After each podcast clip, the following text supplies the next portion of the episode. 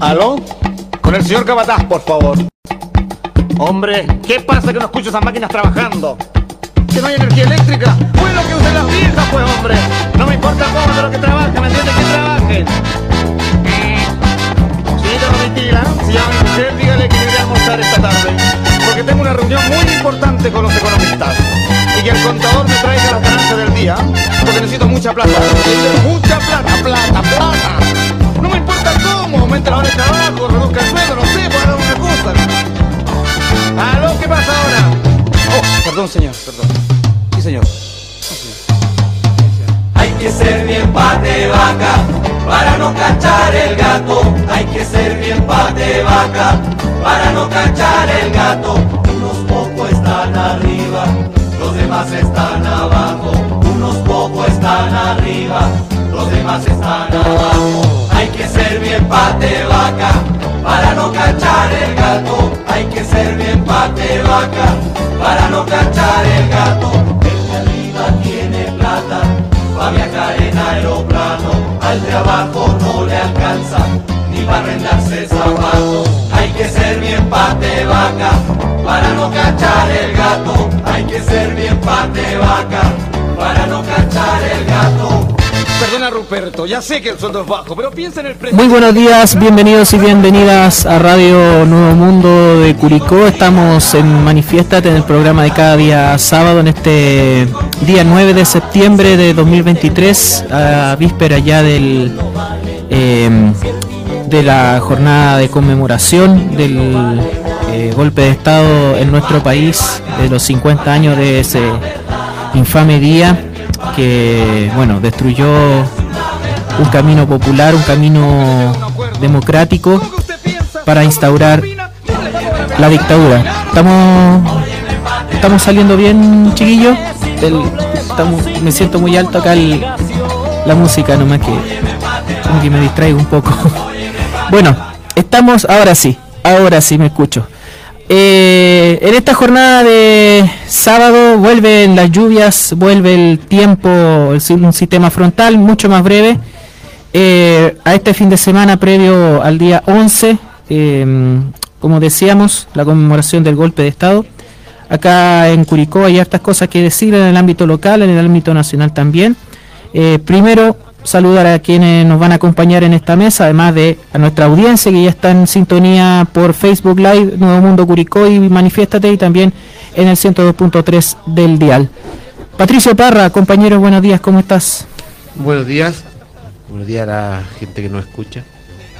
Bueno, como tú dices, a, paso de, la conmemoración de- del día 11, ujú, del día en que se ensucia la bandera para los patriotas, el día que la bandera se viste de negro y con mucha embacha roja de la sangre de los obreros. Entonces, mm, una fecha bastante penosa, triste. Pero como se como se, se dijo y se dice, y que fue, que fue, aquí estamos otra vez. En ese tiempo eh, empezó a sonar fuertemente aquella voz. No nos alcanzaron a exterminar a todos. Estamos los que aún tenemos memoria. Estamos los que tenemos el deber y la obligación de contar la historia que como realmente fue. Y más aún que hoy día eh, Estados Unidos, gran pa- patrocinador de las múltiples asesinatos de este país.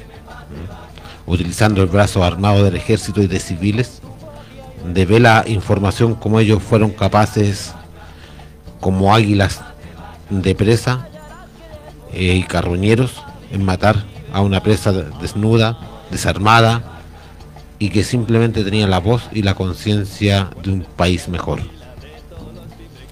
Y la palabra águila no está fuera de contexto, sobre todo en Curicó, como vamos a comentar también. Cristian, tiene micrófono para saludar a la audiencia, a todos y todas en el 102.3. ¿Cómo estás? Buenos días. Buen día, para mí como siempre un agrado acompañarlo.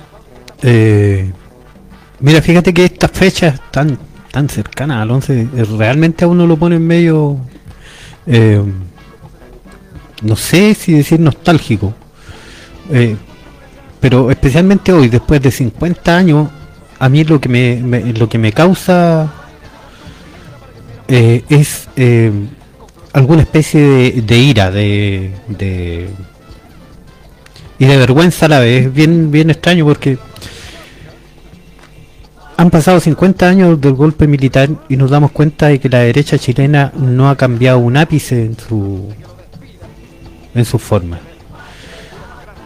Aunque parezca extraño, uno, uno, la mayoría de nosotros creo yo, eh, no tenemos confianza en que eso vaya a cambiar realmente, porque la derecha realmente lo que hace es hacer defensa de sus privilegios, ¿cierto? Y de quienes de una manera defiende. Pero uno dice por último un poquito de humanidad, Y ni eso. un poquito de humanidad, y de eso, así como se ven las cosas, no va a suceder nunca. Es lamentable, pero tenemos un país donde un sector político es capaz de cualquier cosa por mantener sus privilegios. Así es. Esto ya traspasa lo que se podría eh, considerar eh, diferencias políticas. Acá es estar ah, del lado de la humanidad o la, o la barbarie. Y bueno, muchas cosas que al final eh, se sacaron la careta. Y eso lo vamos a detallar. Eh, la pauta, bueno, actualidad local, varias cosas en esta región, el caso convenio, no sé cuántos eh, comunicados para desmentir lo que se está sabiendo con la gobernación regional y con las municipales de Curicó han sacado ya en estos últimos días o van a seguir sacando utilizando los medios hegemónicos. Algunas cositas también de los medios de lo- locales y los 50 años que quiero comentar y queremos comentar en particular acá. Eh, la conmemoración, eh, la confirmación a través de sendos reportajes eh, e- y archivos que se han ido desclasificando o demostrando a través de la televisión sobre el intervencionismo norteamericano para llevar a Chile al, al quiebre democrático, al golpe de Estado, distintas actividades de conmemoración, este afán de dialogar con bestias como, la, como lo es la derecha, eh, también con los sinsabores que nos genera el tratar de blanquear democráticamente al tirano, a Piñera. Eh, avances de esta semana, que se sepa, bueno, la entrada en vigencia de la ley de la naturaleza, la propuesta de la ley de Servicio Nacional de Consumidor y temas de actualidad como la movilización en distintas regiones, principalmente en Concepción, sobre respecto a la ley antitomas y este proceso constituyente tan nefasto y las enmiendas antiderechos que nos van a reemplazar el rodeo por el derecho al agua. No sé si eso realmente tiene equilibrio, ¿ya? O sea, van a, esta- este país va a preferir un deporte, comillas, que no es deporte, reducido por sobre el derecho al agua. Bueno, hablemos. Actualidad local. Sobre el caso convenio en el Maule, bueno, varias cosas. Vamos a ir puntualizando porque, como lo mencioné la semana pasada al cerrar y aquí también a la mesa, hay varias cuestiones que he venido juntando hace varias semanas y que no hemos podido decir por temas de tiempo, porque se nos va la olla un poco con los temas, porque hay cosas importantes que cada semana ocupan la agenda y que tienen que ver con la actualidad de Curicó y quizás con una actualidad que mucho no se comenta si es que no lo dice Megavisión, si es que no lo dice Chilevisión, si es que no sale en un canal nacional. ¿ya? Y tiene que ver con la planificación de la ciudad. Vamos a ir por parte. Lo primero, bueno, una noticia que salió en el portal El Ciudadano la semana pasada, que dice relación con que el la Dirección de Obras Municipales de Curicó autorizó una construcción en una calle y luego modificó el plano para tapar la irregularidad. Cuando hablamos de plano, hablamos de plano regulador comunal. Detalle, en 2019 la Municipalidad de Curicó, ¿quién estaba de alcalde el 2019? El mismo que tenemos hoy. Así es. Dictó una medida disciplinaria de destitución contra el director de obras municipales Carlos Figueroa, después de cuántos años, quien cuenta con un historial de permisos a edificación y certificados emitidos en forma irregular. Eh, antes de ir al detalle, ¿Cuánto más se va a destapar sobre la planificación urbana de la ciudad de Curicó solamente porque se dio la contingencia del sistema frontal, sus consecuencias y en particular por lo sucedido con el Parque Zapallar? ¿Ya?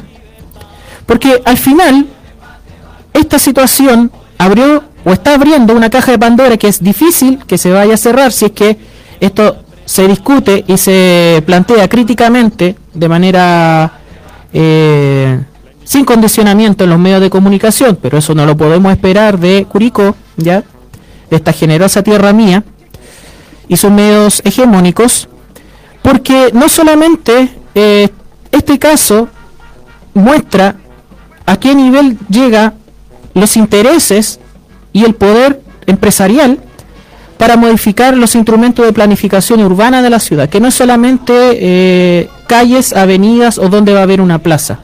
Como vimos y como demostró la naturaleza, también tiene que ver con prever situaciones de riesgo. Y como no se previeron las situaciones de riesgo con la magnitud que correspondía por un lado, y además se modificó a beneficio del empresariado, vimos las consecuencias. Porque esto no va a ser lo único.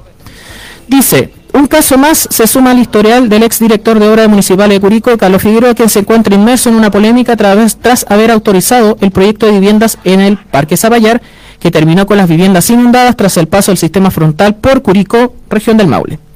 Cabe recordar, recordar que el alcalde de Curicó, Javier Muñoz, denunció irregularidades en la construcción de la empresa Galilea vinculada a la familia del senador Rodrigo Galilea de Renovación Nacional. Bueno, eso todos lo sabemos. En particular en el caso que estamos hablando, ¿ya? Bueno, la autorización de la construcción de un edificio en una calle. Esto en el sector de Avenida España, calle Arturo Pérez Canto, si no me equivoco. Vamos a ir con este detalle. Y dice relación con un edificio que generó muchísimos conflictos sobre los vecinos del sector, ya desde su construcción, desde hace mucho tiempo. El exfuncionario cuenta, bueno, como decíamos, con un historial de irregularidades a beneficio empresarial. El también ingeniero estuvo suspendido de sus funciones en 2017 tras haber autorizado la construcción del edificio Los Alpes, ubicado en Arturo Pérez Canto 890, ignorando una franja de utilidad pública del plano regulador. Cuando uno dice de utilidad pública puede ser para una vereda, para una calle, para un área verde, etcétera, etcétera. O sea, literalmente modificó lo que era de todos para entregárselo a, ¿a quién? A unos pocos. ¿ya? O a uno en particular. La Contraloría determinó irregularidades en el permiso de edificación, ya que el proyecto se ubica en terrenos que, según el plano regulador, correspondería a una calle, que es un bien nacional de uso público. Planos que posteriormente habrían sido modificados por la dirección en cuestión, tal como habría evidenciado la Seremi de la región en el oficio 1405. Bueno, dentro de todos los detalles, dice eh, que desde la el Ceremi de Vivienda de Urbanismo de la región, en su gestión, Rodrigo Sepúlveda, oye, qué, coincidencia, con el loco Pepe. Administrativamente dice, nosotros entregamos los documentos correspondientes sobre la ilegalidad del permiso de edificación. Nosotros esperamos que se haga cumplir la ley y la normativa urbanística. Porque aquí lo que no, lo que se hizo fue una modificación ilegal del plano regulador, situación muy similar a la que se presentó, bueno, en otro edificio en Santiago. ¿Ya? varios recursos judiciales, varios detalles sobre lo que sucedió después de la destitución de Carlos Figueroa, pero al final estamos hablando de decisiones que se toman con las mismas autoridades que están en el presente, en el punto de vista de la regulación de la ciudad. Pato. Mira, esto de, este edificio fue, fue bien bullado en aquel, en aquel tiempo y hubo demanda de muchos habitantes de, ese sector. No es una noticia nueva, hace cuatro años atrás que se sabía esto. Y que hubieron demanda por invadir la privacidad de las casas aledañas.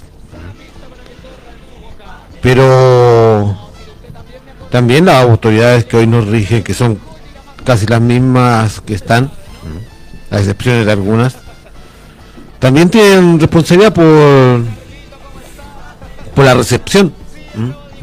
Como también tienen responsabilidad como por la recepción de varias poblaciones, de varios sectores de, Curicó.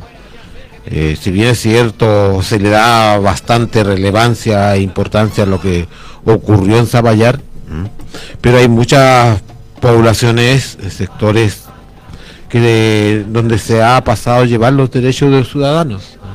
No es simplemente el único sector. Que el daño económico se mide con relación a la cifra que se ve, pero el daño económico a la sociedad, todo depende del sueldo que tengas a una persona que de, una población común y corriente que donde le hayan pasado ya sus derechos habitacionales y le hayan afectado en un millón de pesos, a lo mejor es el 90% de sus recursos.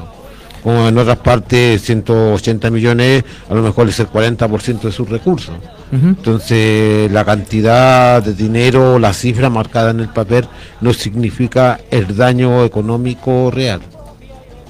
Pero en esta ciudad todo se está ocultando, todo se esconde, todo están metiendo debajo de la alfombra, como dije tiempo atrás. O sea, si acá en el Maul se empezara a destapar la verdadera olla que existe, te diré que no habrían santos prendiendo velas. Así es. Bueno, eh, ¿por qué decía del tema de la caja de Pandora? Porque al final yo me pregunto si la afectación hubiera sido al otro lado de la línea, como se figura muchas veces eh, este tipo de modificaciones. ¿Hubiera tenido tanto interés o tanta repercusión? Porque acá hay otra cosa.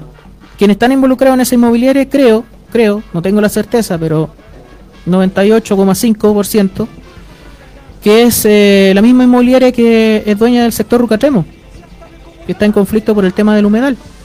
Son los mismos propietarios, en la misma inmobiliaria Alpes si tengo si no tengo entendido si no es por vínculo directo mm. por vínculo familiar o sea pero al final son, todos, de lo mismo. los vínculos se dan en forma indirecta o sea si Rodrigo Galilea dice que no tiene vínculo con no no no o sea no no.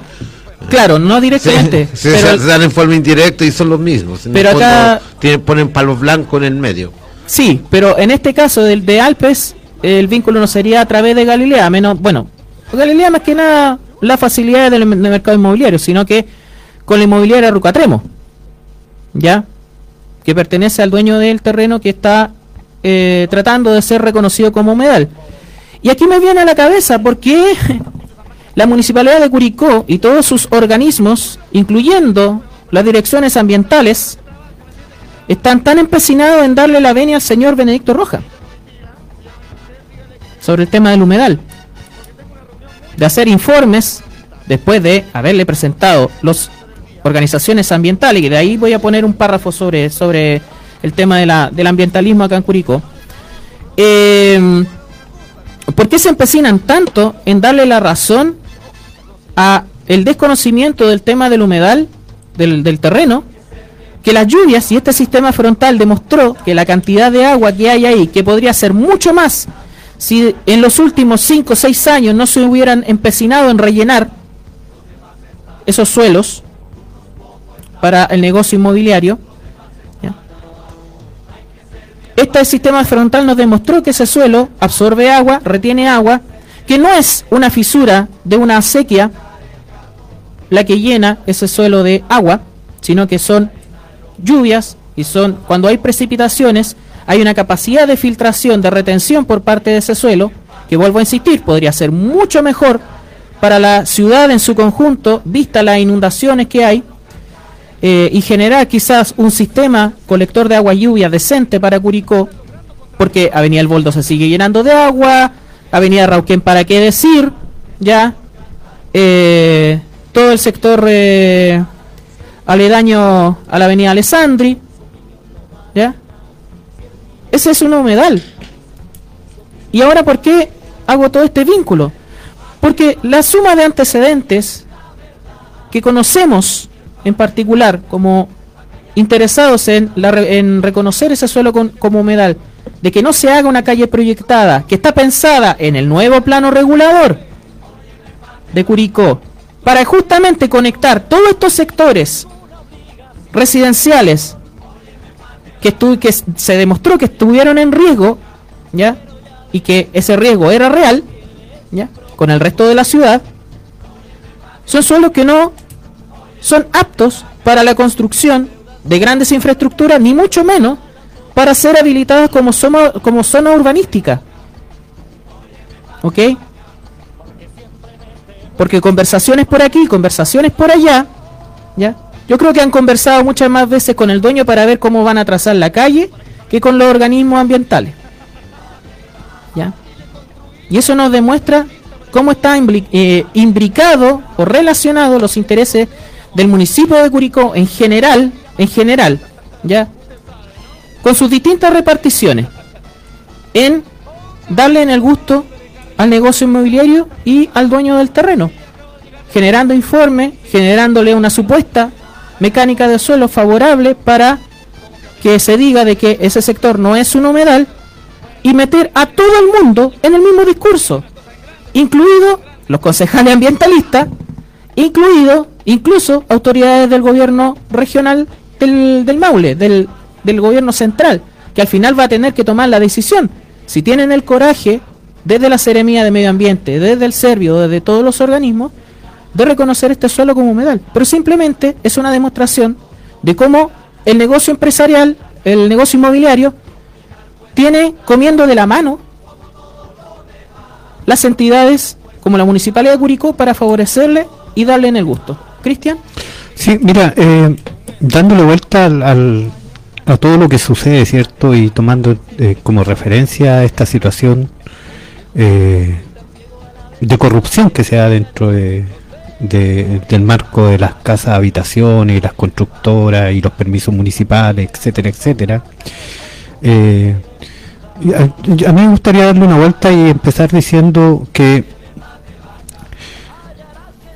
cómo las crisis, las emergencias desnudan más que el modelo el tipo de sociedad que estamos construyendo.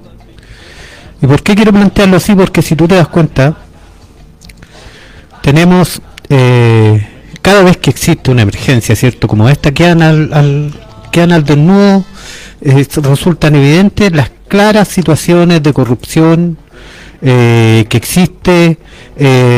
tenemos a los comerciantes, por ejemplo, que son partidarios del libre mercado exigiendo ayudas como si este fuese un, un país donde existe un, un sistema socialista, eh, tiene eh, la referencia inequívoca de la mala construcción de las viviendas, que te desnuda además la, la clara deficiencia que existe desde el Estado para dar solución a un derecho, un derecho de todas las personas, que, que es la vivienda digna. Eh, hace poco tiempo atrás nos dábamos cuenta eh, cómo viven los viejos con, con pensiones miserables y te queda absolutamente claro que es una sociedad enferma porque nos damos cuenta y después nos olvidamos. Pasa un par de meses y te olvidas de que quisieron eh, estafarnos con el valor de las papas, por ejemplo. Mm. Y todo sigue feliz y cantante en este país tan, tan feliz que incluso, según algunas encuestas que yo no la, no, en realidad no les creo mucho, pero según algunas encuestas, puta, tenemos como héroes a Pinochet. Y disculpen lo que el mundo no lo puede creer. Disculpen las palabras de esto de repente como que se me como que me voy dejo salir mi, mi capacidad de, que está ahí barrial presente. Eh, pero en realidad es indignante, indignante cómo tenemos una sociedad que sufre, que se da cuenta del sufrimiento, pero inmediatamente le sigue haciendo el juego a los mismos de siempre. A esos que te engañan, vendiéndote casas que están construidas en sectores peligrosos, que ponen en riesgo tu vida, que pone en riesgo tu patrimonio. ¿Y qué hacemos? A los tres meses se nos olvida. yo creo que es terrible. Hay, podrían darse muchos ejemplos de lo que está sucediendo si nos, echamos una miradita a años anteriores, pero yo creo que con esto basta. El, el- el- los temporales dejaron en evidencia aquí que eh, en Chile importa tan poco lo, lo que pase con las personas que se les permite construir en cualquier parte, que a riesgo de sus vías, eh, no hay una planificación, se modifican, tal como tú decías, Rodrigo, los, los planes regulador para satisfacer las necesidades económicas, ¿cierto? Exacerbadas y súper, digamos, ambiciosas de algunos personajes, de quienes mandan en definitiva. Sí. Y te lleva a pensar, efectivamente, Chile es una oligarquía Y Curicó, ¿para qué decir? y Curicó es la capital de ella. No, y además, deja claro una cosa. Quienes deciden no, no son lo- las autoridades que elegimos, ni la estructura. Son los que están por fuera. Son los poderes económicos. La ciudad se mueve o se decide en el café de un hotel. ¿Ya? Ahora hay tres hoteles, hay más de un hotel. Y varios cafés. y varios cafés. Pero no se decide de cara a la ciudadanía, no se decide de cara a la gente. ¿Ya? No se decide en un espacio público en un espacio comunitario. La ciudad la definen en una taza de café en un hotel, en el centro de la ciudad o cerca de la Alameda, o quizás en espacios más oscuros de la ciudad, que los hay, ¿ya? Clubes sociales, etcétera, etcétera. ¿Ok? Como de alguna manera hemos visto eh, de un tiempo a esta parte. Y profundizar un poco más, porque muchos están diciendo también, bueno, dentro del, tema de los humedales también aparecen voces en contra, algunos comentarios ridículos que nos tratan de ambientalistas al peo y toda la cosa. Estoy citando algunos comentarios que aparecen cuando cuando se, se trata de, de difundir y de, y de hacer este trabajo o esta tarea eh, que no es personal, es colectiva, ¿ya? Hablo siempre desde el punto de vista de lo colectivo. Eh, si vamos más allá en la comuna de Curicó, ¿cómo se han ido apropiando de los cerros de Curicó? Por ejemplo, los cristales, los condominios, los loteos, las parcelaciones. También al otro lado, hacia el camino Los Cristales. ¿Ya? ¿Cómo están instalados estos chalets ahí, ahí arriba? Pero imagina, imagina solo una pincelada. La grave situación que provocaron precisamente poblar esos cerros el año pasado cuando se quemó el colegio agrícola. Exacto. Exactamente. Tenía ese punto. ¿Ya? Porque el incendio se provocó desde la ribera eh, opuesta a Romeral, el incendio, y después saltó a donde está donde estaba el colegio agrícola. Pato. Mira, bueno, todo lo que han definido es el sistema neoli- neoliberal. Es eso el sistema neoliberal. Cuando se habla favorecer la necesidad económica de algunos, no, es la ambición económica. La ambición económica de algunos, porque ya sus necesidades las tienen más que cubiertas hacia hasta tres, cuatro generaciones más. Es ambición económica. Eh, yo creo que aquí ya tal vez vamos a discrepar un poco. ¿eh? Pero cuando se habla que todo se decide en un café, ¿eh? en un hotel, se define todo en cuatro paredes, lamentablemente, todos, todos, todos eh, nos involucramos en ese mismo, o hemos, hemos caído en ese mismo juego, todos. ¿eh? Desde los luchadores ambientales, de los luchadores sociales, eh, todo lo que intentamos hacer, incluso hasta un cambio social para una mejor vida, para que esta sociedad tenga una, una mejor alternativa de vida, caemos en hacer reuniones privadas escondidas debajo cuatro paredes. Hay cosas que se puede, que se piensan Y no, no, y no, cosas que no. no, no, no lo hacemos en forma abierta hacia la sociedad y que la sociedad entienda por lo que se está luchando. Yo digo, yo estoy totalmente de acuerdo con la lucha por, por el humedad y los humedales, pero también a veces si tú vas a- al sector Aguas Negras, ¿eh? ¿no? la población Aguas Negras, el Baromo, todo, todo nuestro sector, ¿eh? y vas a hablar del humedal que está en el cerro, la gente no va a entender. No va a entender porque todo ha estado también haciéndose oculto. ¿no? Como así también todas las privatizaciones hacia el sector acá, también se hace oculto. O sea, Es que, también- es que del quiere- otro lado quiere- otra realidad que la del río Huequillo, si tiene que ser pertinente la información también al sector, pero Eh, yo te voy a responder es, un es que voy, asunto. voy, voy, yo te digo, yo voy a qué? A la educación a la ciudadanía, a hacer que la gente tenga empatía por lo que está sucediendo, cómo esto afecta al total de la comuna. Claro, sí, ese, ese es un Eh. trabajo que tenemos que hacer, pero yo te voy a explicar algo, Pato, y dejarlo súper en, en claro. Nosotros, de alguna manera, las cosas las hacemos también entendiendo cuál es el carácter de la ciudad.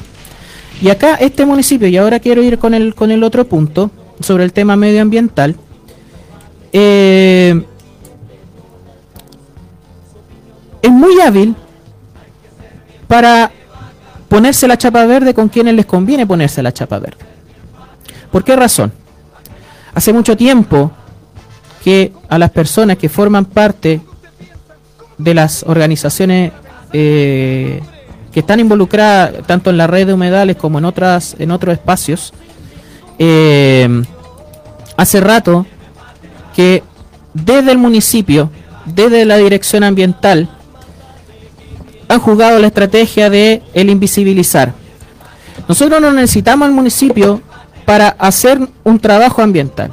Nosotros le exigimos al municipio que haga las tareas que tiene que hacer para que, con la información que tiene de las organizaciones civiles, haga las acciones ambientales que corresponden. Y en ese sentido hubo muchas conversaciones durante el año 2022, conversaciones que se acabaron ya y que se acabaron no por falta de voluntad de las organizaciones ambientales a las que pertenecemos, sino porque simplemente cuando habían reuniones de comité ambiental comunal no se mandaba la información de la citación. ¿Ya? Vuelvo a reiterar, y aquí yo te, yo te- y con el ejemplo de lo de el año pasado, que lo dije en esta radio, de que el alcalde de Curicó me haya tratado en mi cara, en un colegio, en una actividad escolar, en Tutuquén, de mentiroso con el tema de los humedales, yo creo que eso retrata la razón por qué uno o se deciden las estrategias distintas para poder abordar este caso. El otro asunto es que el municipio, en temas ambientales, que es una chapa que hace rato se la quiere poner, ¿ya? Obviamente trata con las fundaciones, con las organizaciones que les conviene, ¿ya? O con las que tiene mayor vinculación. Donde hay personas de esas propias fundaciones o, o u organizaciones que a compañeros de la organización le juegan demasiado sucio, literalmente de una manera extorsiva. ¿Ya? Sobre las tareas que desempeñan en distintos ámbitos acá en la ciudad. No se trata de que queramos hacer las cosas a escondidas, hay también cosas que tienen que ser estratégicas. Veremos si se cambia la estrategia, se, use- se hace otra forma, pero el asunto es que el clientelismo verde que hace el municipio de Curicó a justamente las organizaciones que han sido críticas simplemente por la pertenencia de algunos de nosotros a ellas, ¿ya? o por la participación en esas causas, las invisibiliza, las desconoce, las aísla. ¿Ya? Y muchas veces, como organización, por sí solo, nos cuesta poder eh, posicionarnos para poder seguir planteando los temas ambientales. Y el punto es que justamente ese clientelismo verde que hacen a través de dos concejales que supuestamente son verdes, que yo no sé qué van a hacer ahora con el plano regulador, porque todas estas situaciones, ¿qué va a pasar con el plano regulador? Tiene que enviarse al serbio, que tiene que pasar por todos estos trámites. Y que la naturaleza nos demostró de que existe un riesgo. Ese riesgo estaba incluido en la está incluido en la propuesta de plano regulador que ellos aprobaron sin considerar las observaciones ambientales, porque justamente hay ambientalistas y ambientalistas. Están los ambientalistas que le gustan a Javier Muñoz, que le gustan a Paulina Bravo, que le gustan a Patricio Bustamante, que le gustan a la dirección de medio ambiente y otros ambientalistas que no gustamos y que incluso desconocen ya sobre la, la información que se da, a pesar de haber estado en conversaciones con ellos en el año 2022, en su cara. Y que hayan salido también en el reportaje del Mega, que es como lo, la última acción que de alguna manera se vio de manera pública. Es una cuestión, como te explico, Pato, y como quiero plantearlo, que no es porque no queramos hacer un trabajo con la comunidad. Son cuestiones que son de estrategia, nada más.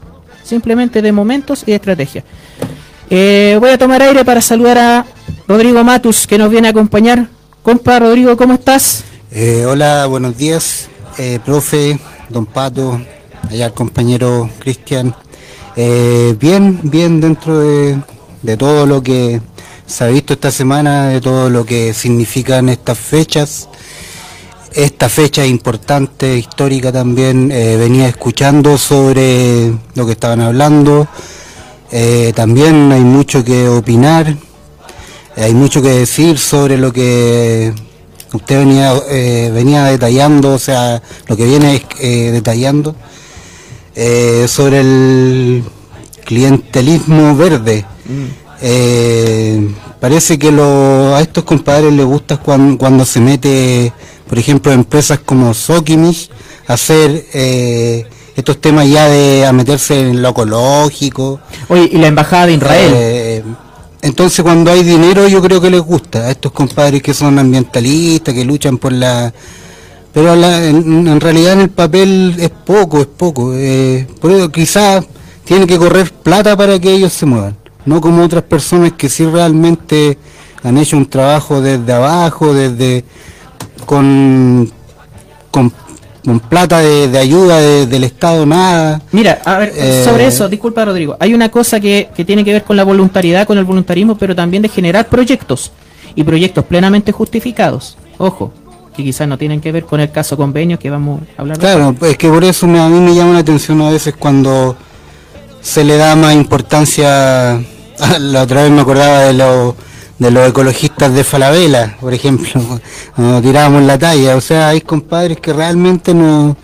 Es la moda, no, no lo sienten de verdad, igual que el animalismo, a veces, muchas veces lo toman eh, como un eslogan y solamente cuando hay pantalla o cuando hay eh, medios de comunicación que están boleteando totalmente, o sea, cada cierto tiempo para sacar una noticia y ahí están ellos, no les interesa bajar a las poblaciones, como dice Don Pato, a, dar a conocer los trabajos muchas veces, a conversar con las personas que realmente entiendan lo que es proteger un humedal, eh, a los animalistas proteger lo que la bueno la gente igual en población ha tomado harta conciencia sobre los animales lo que es bueno pero también falta o sea eh, por eso porque siempre lo he dicho estas personas que se nombran o, se juntan entre cuatro paredes con sus socios como no sé lo vimos mucho como con los nuñoínos que lo, también muchas veces tiramos en la talla de- del frente amplio y todo su y, y cosas que no que no salían de ahí más allá de una comuna como eh, llamarla pucha no me gusta la palabra una clase media pero es como una comuna relacionada con ese Estrato. estatus social Mm. o sea no no bajaban entonces ¿qué le vamos a ir a explicar a un vecino de de la Pintana, de, o acá en Curicó de Aguas Negras, de Santos Martínez, Pero, ¿sabe? sobre ambientalismo porque eh, se le construyen cosas, áreas verdes y todo, pero se dejan ahí, se dejan botadas, se dejan la municipalidad, después no va más. Por eso es distinto plantar árboles que generar gobernanza, que generar justamente la vinculación que tú dices, que dice Pato. O sea, eh, el ecologismo no es una cuestión de eh, solamente de personas que saben desde la teoría, no.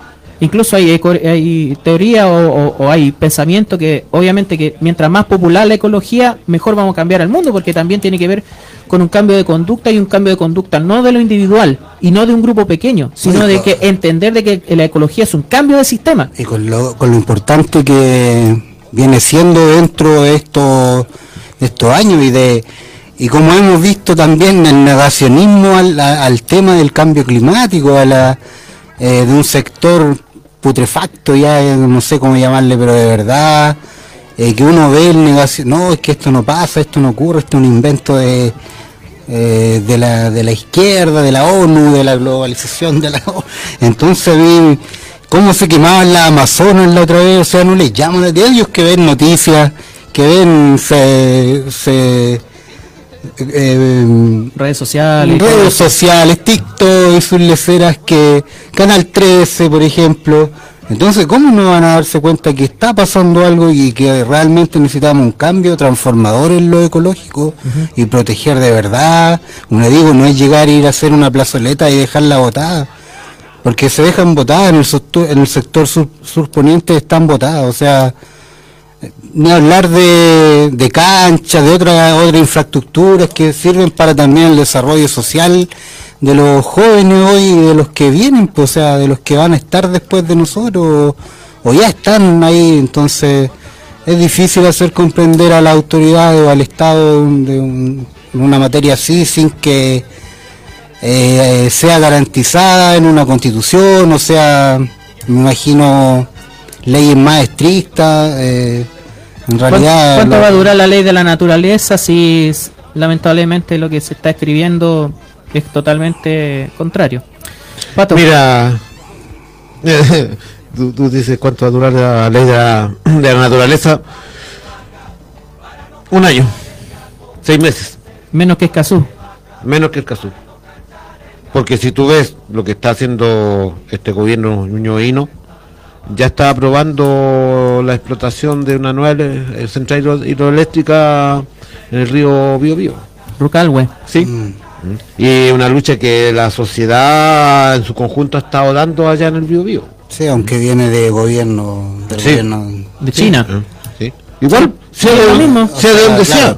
La Si, sea- con- si aquí, la- aquí la chapa no es con cualquiera, o sea, lo, que, lo que pasa es que se da continuidad a, lo- a los proyectos nefastos. pues, sí, y es lo que se te no- va dando continuidad, ¿cachai? Claro. Yo digo con relación a lo que ustedes hablan de ecologismo. Yo, soy un amante de la naturaleza, yo amo mucho la naturaleza. Y yo creo que eh, tal vez conozco gente que ama más la naturaleza que ciertos ecologistas. Esto es bien eh, más, que, más que sabido. Digo, mm, los viejos cordilleranos aman la naturaleza, aman sus cerros, aman sus árboles. Por ende, la precordillera, cuando no llega la ambición económica, la cordillera permanece Intacta. sana, intacta. Sana e intacta, es increíble. Yo digo, yo- porque, porque yo te hablo, te hablar con, con, con- con razones. Hacia donde yo me voy casi siempre, veo a mucha gente que que te hablan de ecologista, de ecologismo. Pero después que ellos ya piden permiso, suben y después uno va y encontré una cantidad de basura, pues compadre. y yo me Oye, dice, el ¿qué otro onda? día, O sea, el otro día, antes de, de que empiece a llover, fui a dar una vuelta al tranque La Palmilla. Estuve más tiempo recogiendo basura que fotografiando aves. Claro, entonces esa gente que pide permiso para subir a las precordilleras ¿m? Eh, se definen como amantes de la naturaleza, entonces eh, eh, yo digo, hay gente que yo conozco que los deja pasar. Pero después uno se va a dar una vuelta hacia, hacia por donde ellos anduvieron, ¿no? a revisar que dejen todo, todo bien. Dejan una cantidad de basura, cantidad de latas, y la gente, y nosotros decimos, pero ¿cómo si dicen que, que vienen a ver los cerros porque aman los cerros? O aman la naturaleza y dejan todo cochino. Ay, va a arrancar de la, de la, de la contaminación. Claro, de la pero suciedad de- de y la- van a dejar contaminado. Yo digo, me acuerdo cuando yo aquí voy a lanzarme con caer de tronco, ¿no? ah? Cuando salió esta pseuda concejal ecologista, este pseudo concejal ecologista, y yo hablaba directamente, son simplemente chapas de ecologismo.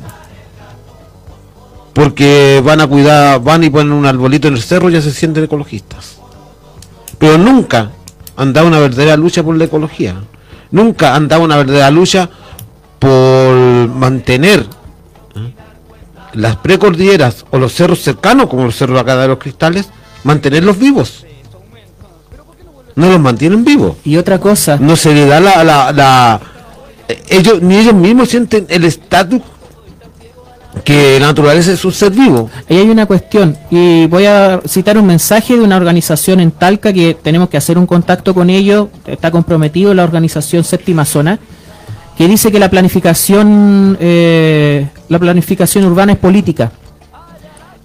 Y dentro del ecologismo también es importante la planificación urbana, rural o de, o de los territorios en general. Y el ecologismo es política. Y el ecologismo es política, y eso es lo que quizás no quieren entender o no asumen la importancia y la, eh, la relevancia de asumir de que esto también es política. Porque a la larga es jardinería, como la frase emblemática de, del eh, luchador socioambiental Chico Méndez en Brasil. Eh, el asunto es que tú decías el tema de los cristales. Porque mucha gente dice, ah, ¿por qué están preocupados por el humedal y que se, se mueva tierra, tierra en el Cerro Cóndor si es para hacer eh, bicicleta? Bueno, que una cantidad de, cosas que uno lee a veces. Eh, ¿Por qué no se preocupan por el Cerro de los Cristales? El Cerro de los Cristales está invadido por inmobiliarias hace mucho tiempo. Que seguramente son las que se sientan en un café y eh, te definen la ciudad. ¿Ya? Como hemos, hemos retratado hace mucho tiempo. Y claro, pues, son esos son los grandes poderes que al final definen el territorio en Curicó. ¿Ya? Y por se eso van al cerro y después, claro, te crean el problema porque aquí- aquí hay otro pro- otro tema antes de, de que podamos ir a la pausa. Todos los instrumentos de planificación, por lo menos los últimos dos y el que está eh, en proceso de aprobación, que yo creo y lo digo con certeza, con todo lo que se ha demostrado en el sistema frontal, con todas las necesidades ecológicas de la ciudad, el plano regulador de Curicó, que salió por votación del, del Consejo Municipal en el mes de octubre noviembre del año pasado, ya debería quedar inválido. Ya debería quedar anulado. O le van a hacer una serie de enmiendas para legalizar y en el papel lo que ya está construido. Porque ese es el problema. Se planifica sobre la infracción ya hecha. Se planifica sobre la cosa ya construida. ¿Ok?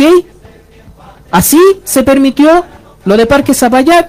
Así se permitió esto que retratábamos de este edificio. ¿Ya? Porque al final los instrumentos de planificación no son para el futuro. Es para literalmente blanquear lo que ya es ilegal o lo que ya es riesgoso. Y la naturaleza nos demostró, además de la soberbia humana, por la cantidad de basura que venía al río Guayquillo desde el Guayco 3, desde, desde Romeral y todo lo que arrastró hacia abajo, ¿ya? Eh, el nivel de riesgo que significa construir sobre esas, esas zonas. Y por otro lado, por el tema del humedal, porque el tema del Guayquillo también está vinculado con lo que decís tú, Rodrigo. Nosotros, el trabajo de recuperación del río Guayquillo, que incluía la gobernanza, eh, porque nosotros no íbamos a estar todo el tiempo en el lugar. Eh, lo importante era la vinculación de la gente, de Dragones Sur, de Prosperidad al Fondo, de Santos Martínez quizás, de Trapiche, de todo el sector surponiente, para volver a vincularlos con el río, para que lo puedan mirar de frente al río. No lo sigan teniendo de espaldas como el resto de la ciudad y que al final la ribera la sientan como un botadero de animales, como eh, un botadero de escombros, como un establo que está hace años está instalado ahí, etcétera, etcétera. Creo que los únicos que tienen permiso para eh, hacer sus tareas son los volantineros, que son conocidos allá y, y ningún problema con ellos, ¿ok? Pero el trabajo que justamente, que no se trata solamente de hacer ecologismo o de ganarse un proyecto y justificar un proyecto, era hacer que el propio sector surponiente recuperara su vinculación con el río para poder recuperar el río para la ciudad de Curico. ¿Ok? Y para finalizar, estamos acostumbrados en este país a planificar sobre la cosa ya hecha, sobre la ilegalidad Hechos cumplida, consumados. sobre hechos consumados, exactamente. Y no tenemos los cojones a decir, no, esto, no- esto, está Esto no se puede hacer para el está futuro. malo y esto se va. Exacto. Que, que es lo que han atacado a Jaude. Para cerrar un poquito eso, eh, la gente del sector surponiente Prosperidad, por ejemplo, Galvarino, eh, eh, la gente de Agua Negra en general, eh, se reúne bastante en el, en el bajo que le llamamos nosotros, en el sector de, lo, de, de prosperidad en el- cerca del río Guayque, donde estaba el puente, Sí. donde está el campamento ahora. eh.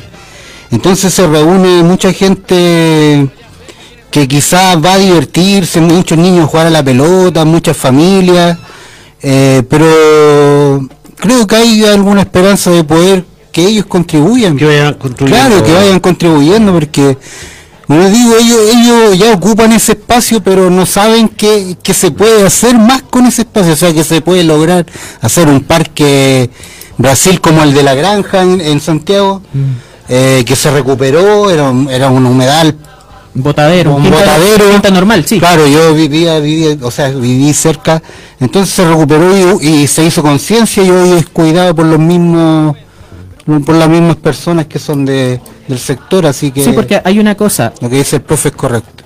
Eh, ¿No te escucha, Cristian? Un minuto, Sí. un minuto para decir algo sobre, sobre el tema. Me imagino que después de la tanda ya entramos a otra cosa.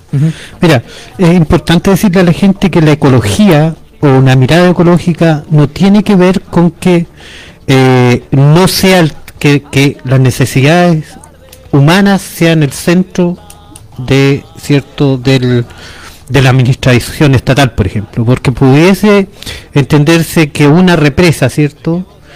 Eh, eh, cuando nosotros eh, nos planteamos en contra de ella, signifique que no va a llegar cierto la cantidad de energía o la energía necesaria para abastecer los hogares o las necesidades que tiene el ser humano. Eh, es muy por el contrario, cuando se plantea eh, que este tipo de cosas es porque hay ya las tecnologías necesarias, ¿cierto? Para no para no necesitarlo. Entonces, muchas veces la gente, ¿cierto?, eh, malentiende el tema ecológico y, y cree que estas personas, ¿cierto?, preocupadas de la naturaleza y todo lo demás, no eh, lo que están haciendo en realidad es ponerle traba al desarrollo.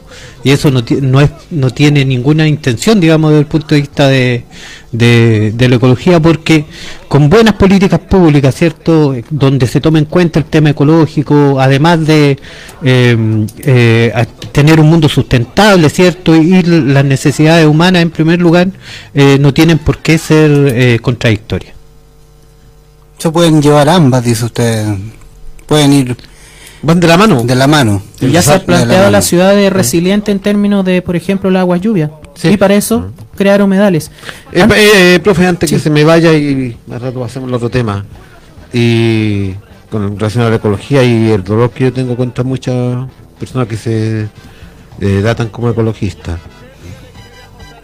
Eh, es imposible y que la gente debe despertar y los grupos deben despertar, levantar personas con chapa ecologista que lleguen al poder para después sentarse hacia el neoliberalismo y tratar de ocupar la mayor cantidad de trabajos para enriquecer sus bolsillos.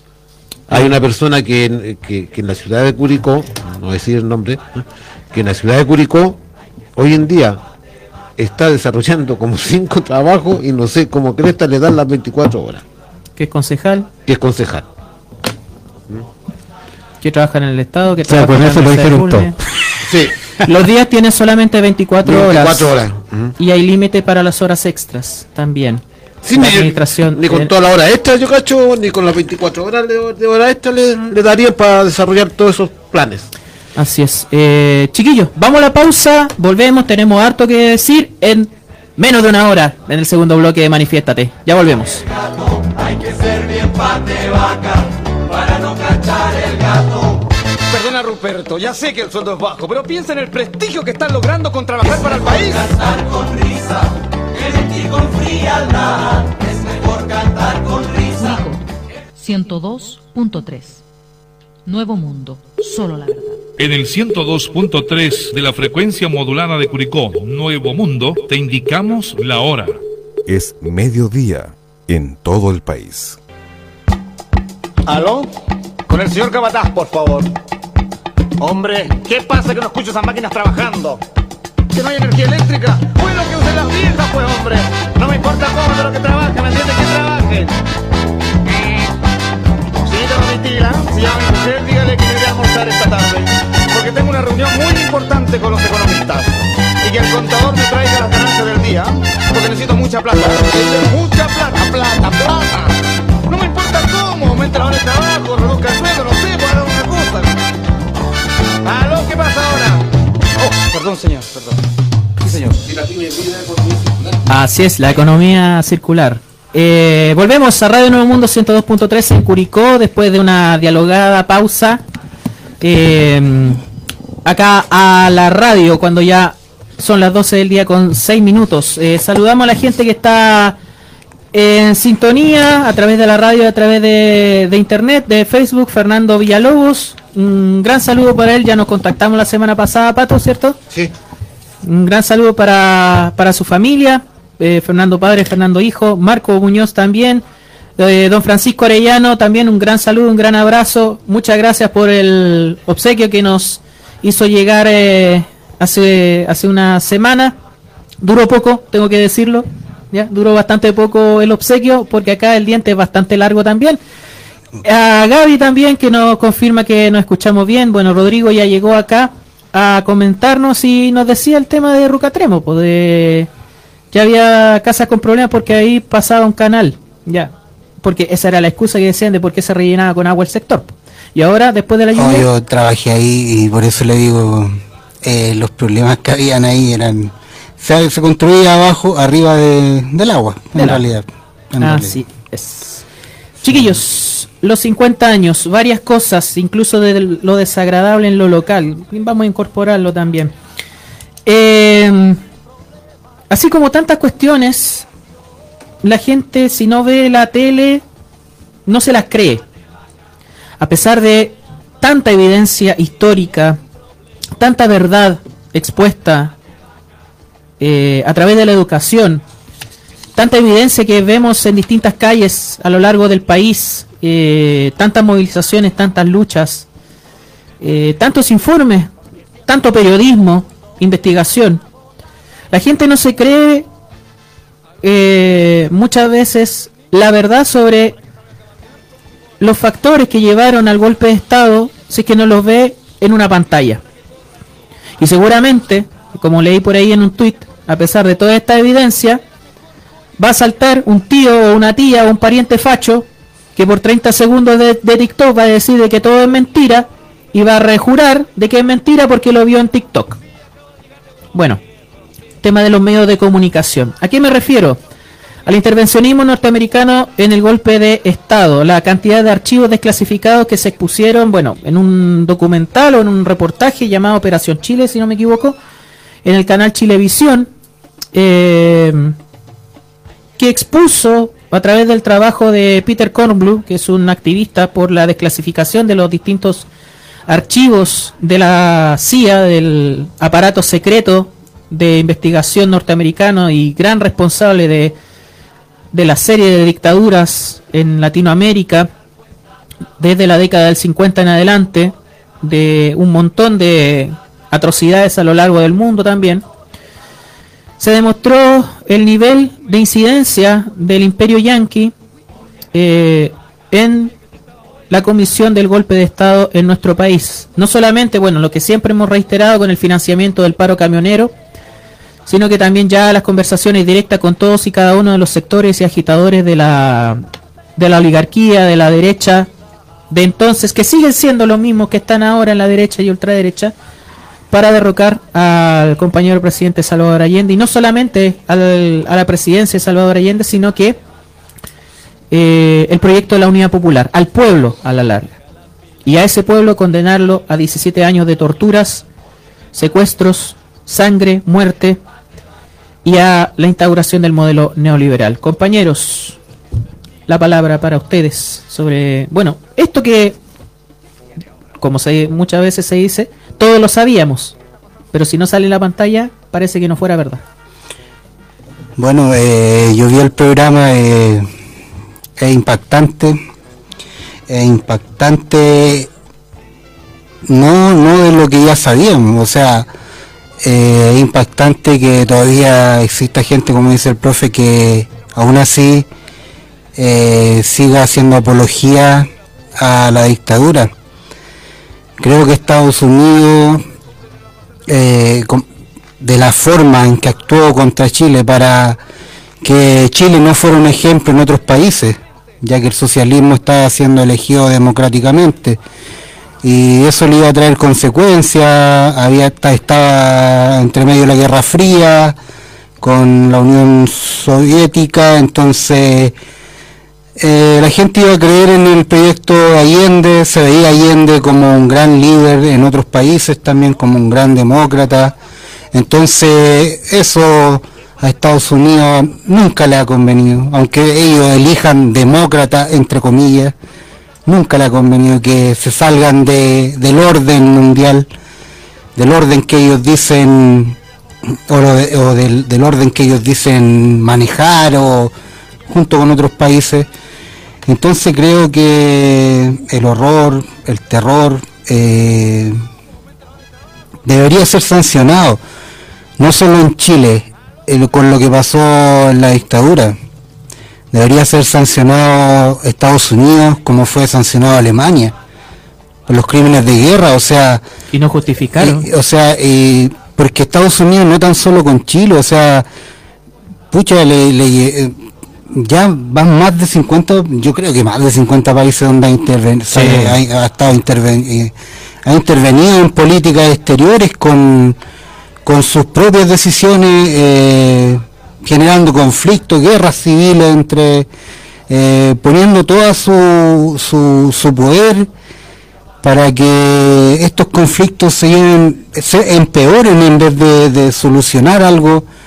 Eh, también hay mucho mucho silencio también de, de, la ONU, de la, de, la, de la OTAN que están en estos países como Estados Unidos hay mucho eh, mucha pasividad en ver cómo Estados Unidos influye eh, en estos países, cómo influyó en los países latinoamericanos, sudamericanos. Entonces, ¿cuándo se le va a poner ya una, o cuándo se le, se hará eh, justicia o, o como digo yo, un castigo severo a Estados Unidos ya después de, lo que conocemos acá, que no creo que el gobierno de Boris vaya a hacer algo en contra, eh, por lo que se conoció, que debería por lo menos dar una opinión, o sea, debería dar una opinión sobre por qué Estados Unidos orquestó todo, él sabía, yo creo que como político lo, tenía claro, pero yo creo que ahí falta una declaración firme, firme del gobierno, del Estado, de cómo, cómo se dejaron, cómo dejaron pasar las cosas. Eh. entonces queda todo en la pasividad y eso es lo que más da rabia, da, lo que más eh, causa y todavía vamos a seguir con esa, con ese dolor, con esa rabia, con esa, no vamos a reconciliarnos nunca porque yo no pienso jamás reconciliarme con alguien que haya eh, hecho o, asesinado, torturado a personas, yo no, no, tengo esa capacidad de perdón. Entonces, creo que un gobierno o el Estado chileno, sea quien sea, sí tiene que pronunciarse, le guste o no, a Estados Unidos de, de esa época y quien esté ahora dirigiendo, o sea, porque de verdad, eh, eh, viendo ese reportaje y viendo otros reportajes también, eh, me, he llevado muchas experiencias que no conocía en verdad, sabíamos muchas historias, pero cuando ya se, se dio esta desclasificación de archivos, ya uno ya deja deja claro que, que esto fue un, un terrible terrible terror para el país y y que por, el, por lo mismo aún siguen los cómplices, aún sigue todo vivo por porque nadie le, le pone el cascabel al gato, no sé. Pero hace falta que el Estado, el gobierno se haga presente ahora, ahora, con una crítica fuerte de lo que pasó. Yo creo que Pato quiere responder eso más que nada. Porque el gobierno o el particular Boric no, no interpela a Estados Unidos? Es que debería, es que igual, por eso le digo, ¿por, qué en Alemania se con, Alemania fue castigado severamente? Y hay una condena social, lo vimos esta semana con el con el tema del tenista Alexander Zverev, que un tarado, un imbécil, gritó la frase supremacista de Hitler en el... Alemania por encima de todo. Exacto, la misma estupidez que escribió la gárgola ignorante de Piñera en, un, en una visita. Eh, y él detuvo el partido y, oye, si no me sacan a este imbécil, no sigo jugando. Y detenido. Y detenido además. Ya. Eh, Pato.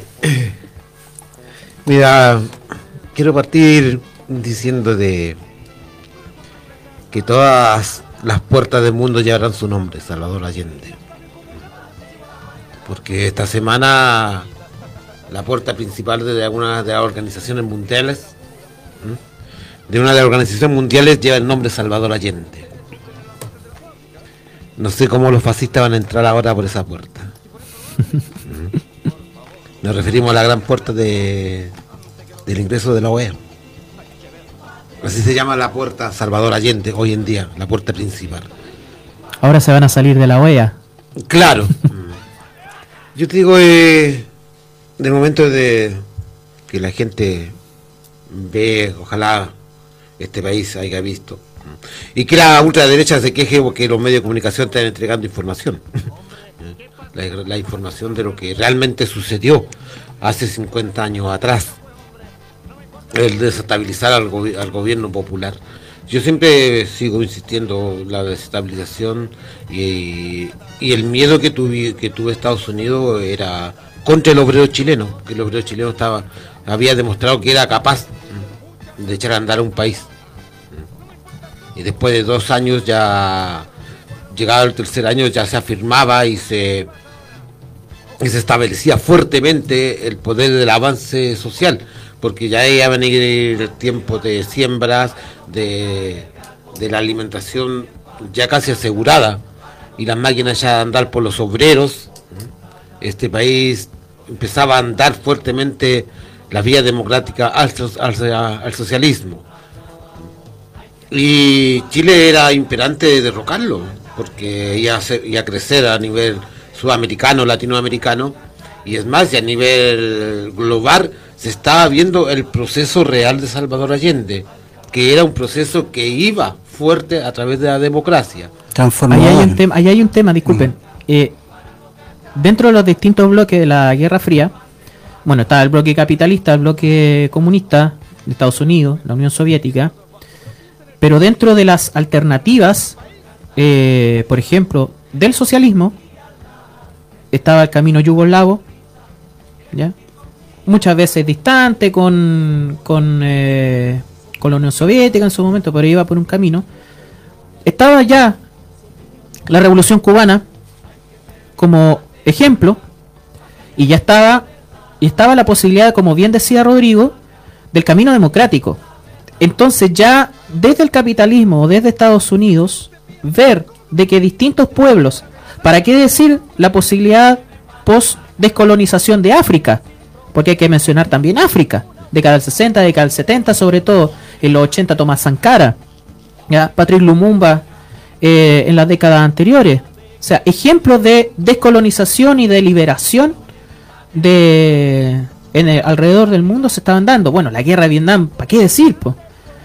Y el camino democrático, la eh, premura para poder eh, torcerlo y quebrarlo y que hacer al pueblo que pague eh, esa, esas consecuencias tiene que ver con la propia desesperación de un modelo neoliberal, un modelo capitalista como el de Estados Unidos, de que el pueblo iba encontrando caminos alternativos por fuera de la guerra de los dos más grandes, de los dos referentes de la Guerra Fría incluso.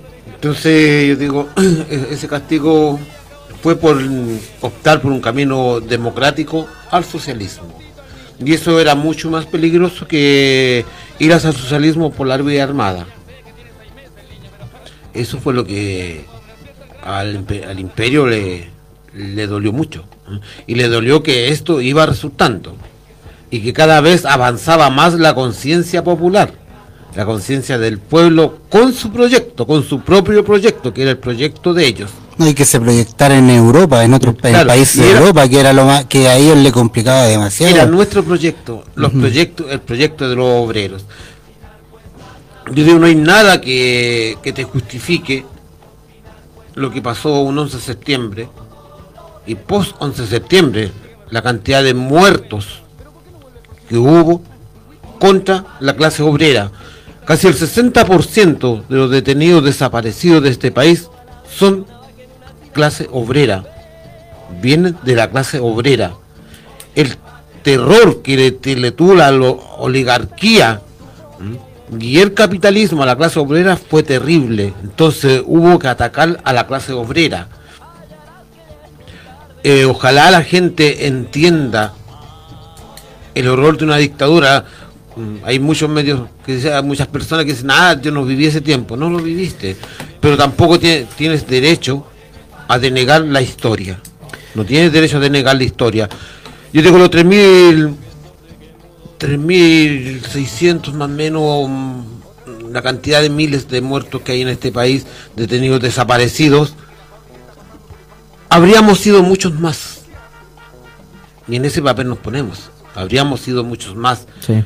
Porque con la desclasificación que hubo, lo que pretendía el tirano para el plebiscito y el sí el no, Hasta los ocho años más. O sea, era, Era la respuesta sangrienta armada. Sí, era desco- No, eh, sí, desconocer, y aparte- desconocer el triunfo del no y sacar a las Fuerzas Armadas a la calle, con esta desclasificación que hizo Estados Unidos, para matar gente. Y así as- crearse un autogolpe para permanecer muchos años más en la dictadura. Y nos contamos porque en ese tiempo éramos luchadores jóvenes.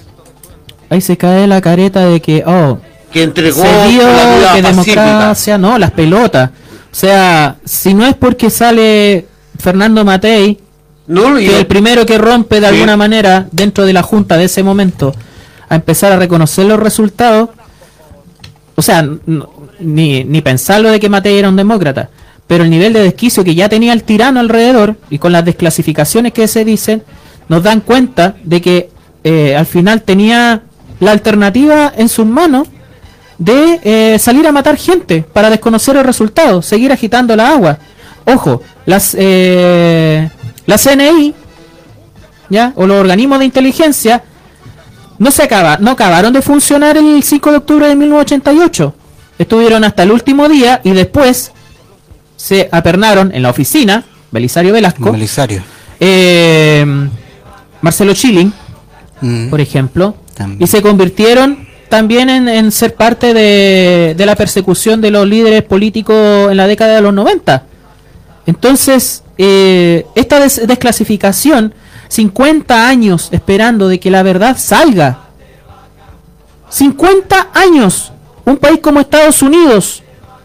¿Cuántas cosas tiene en sus archivos para justificar no solamente lo de Chile, la dictadura de Brasil, el golpe de Estado en Uruguay, que también conmemora 50 años de golpe de Estado, Juan María Bordaberry. Eh, Uruguay. Argentina, eh, su movimiento en Perú, lo que está pasando ahora, ahora, con el Comando Sur. Uruguay. Uruguay, a pesar de ser gobernado hoy en día por un derechista, Cuquito la calle, sí. ¿sí? La calle Pou. La calle, y la, y la derecha está, está en el poder, fueron capaces de juntarse con la oposición, en este caso la- con la línea progresista de izquierda, y firmar una carta y llegar a un pacto, reconocer las atrocidades de su dictadura En Uruguay. en Lo que- Uruguay. Lo que haría un país Hicieron lo que hace- desarrollado y pensante y Lo que hace un país consciente. pensante. democrático. A pesar de que ya, y al igual que en Argentina, al igual que en Chile, hay eh, fuerzas, no sé si en este momento llamarla dentro de la política uruguaya ínfimas, marginales, eh, en el sentido de la representatividad, pero que niegan o que defienden el genocidio de la dictadura uruguaya, 1973-1985, Sí, como- para retratarlo. en- Pero allá la- política, comillas, grande, si uno puede decir, los bloques políticos, en un gobierno de derecha se juntaron y firmaron un, un pacto. Argentina, le- con todos los problemas que quieran de Argentina, esta semana le retiró las condecoraciones al tirano, la Orden de San Martín y la Orden de Mayo. ¿Ya? Le quitó las condecoraciones a Pinochet que se le fueron entregadas en su momento. O sea, son países que tienen, de alguna manera, a pesar de todo, todavía se mantiene una, eh, un consenso democrático. ¿Cuál es la realidad de Chile que vimos esta semana? Mira, Todo lo contrario. Ya. Lamentablemente, acá en Chile se ha permitido o se sigue y le interesa mantenernos polarizados, no reconocer la verdadera historia. Polarizado y zombie. Y zombies. Sí, es que, es- es que es el Eh, de verdad que, que de verdad hay mucha gente que le da lo mismo. Inhumanos. Para allá voy, compañero, mira. El condenal de muchos eh, imbéciles que aún siguen negando lo que ha pasado, ¿no? siguen negando a los detenidos desaparecidos, siguen negando lo que iba a pasar en el año 88 y esperando que no hubiesen matado a muchos.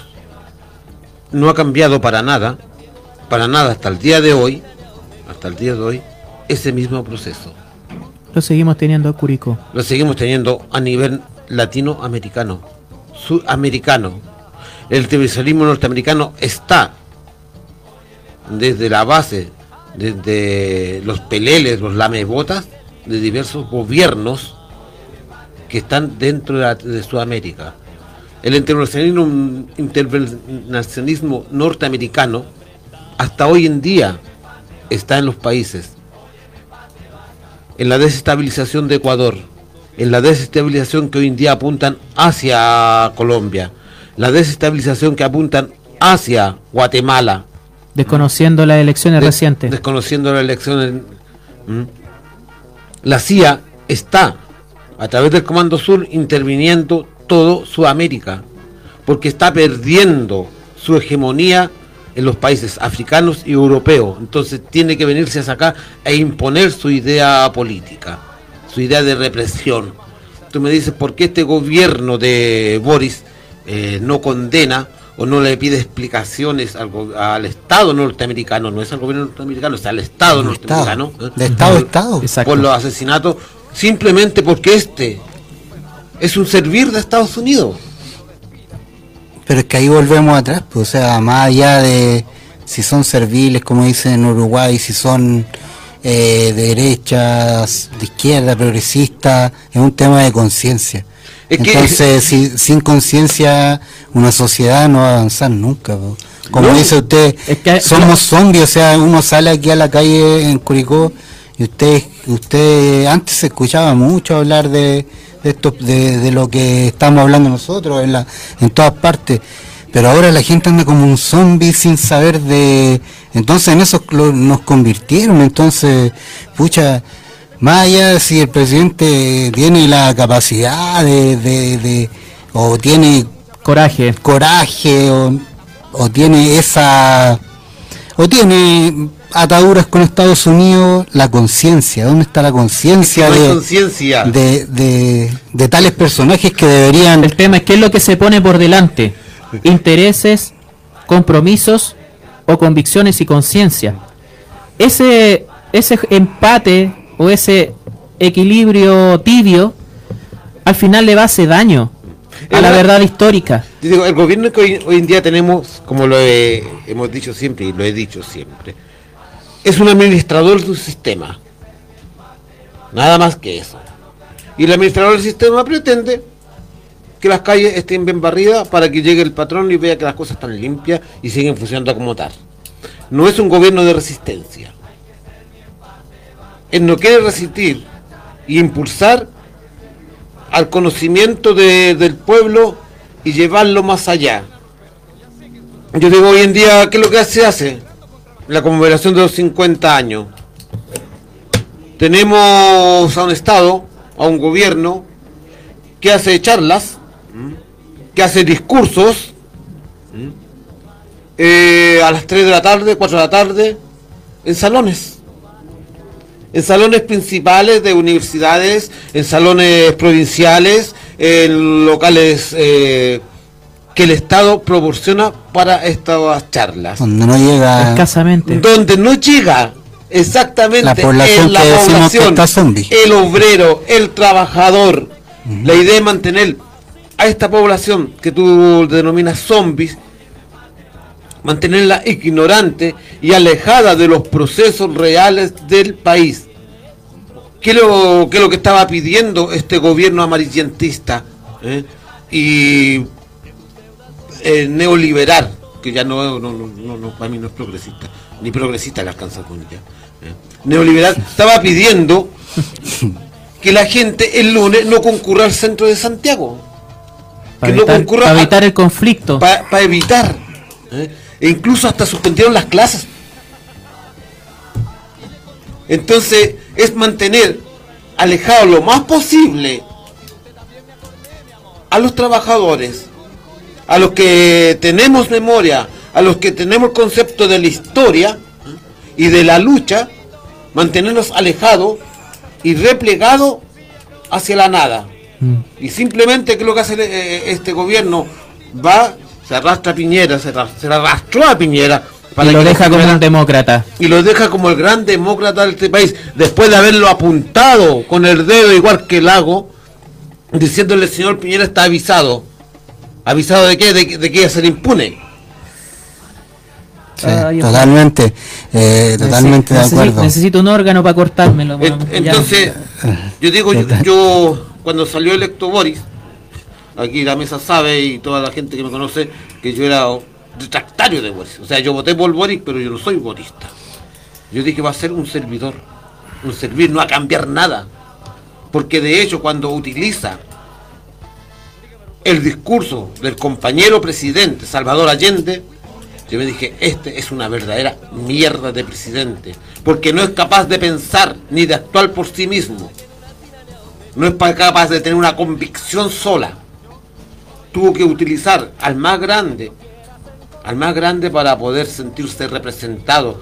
Y cuando él trata de acercarse y pro- aproximarse a Allende, es para que, hacer que el pueblo se aleje más de Allende.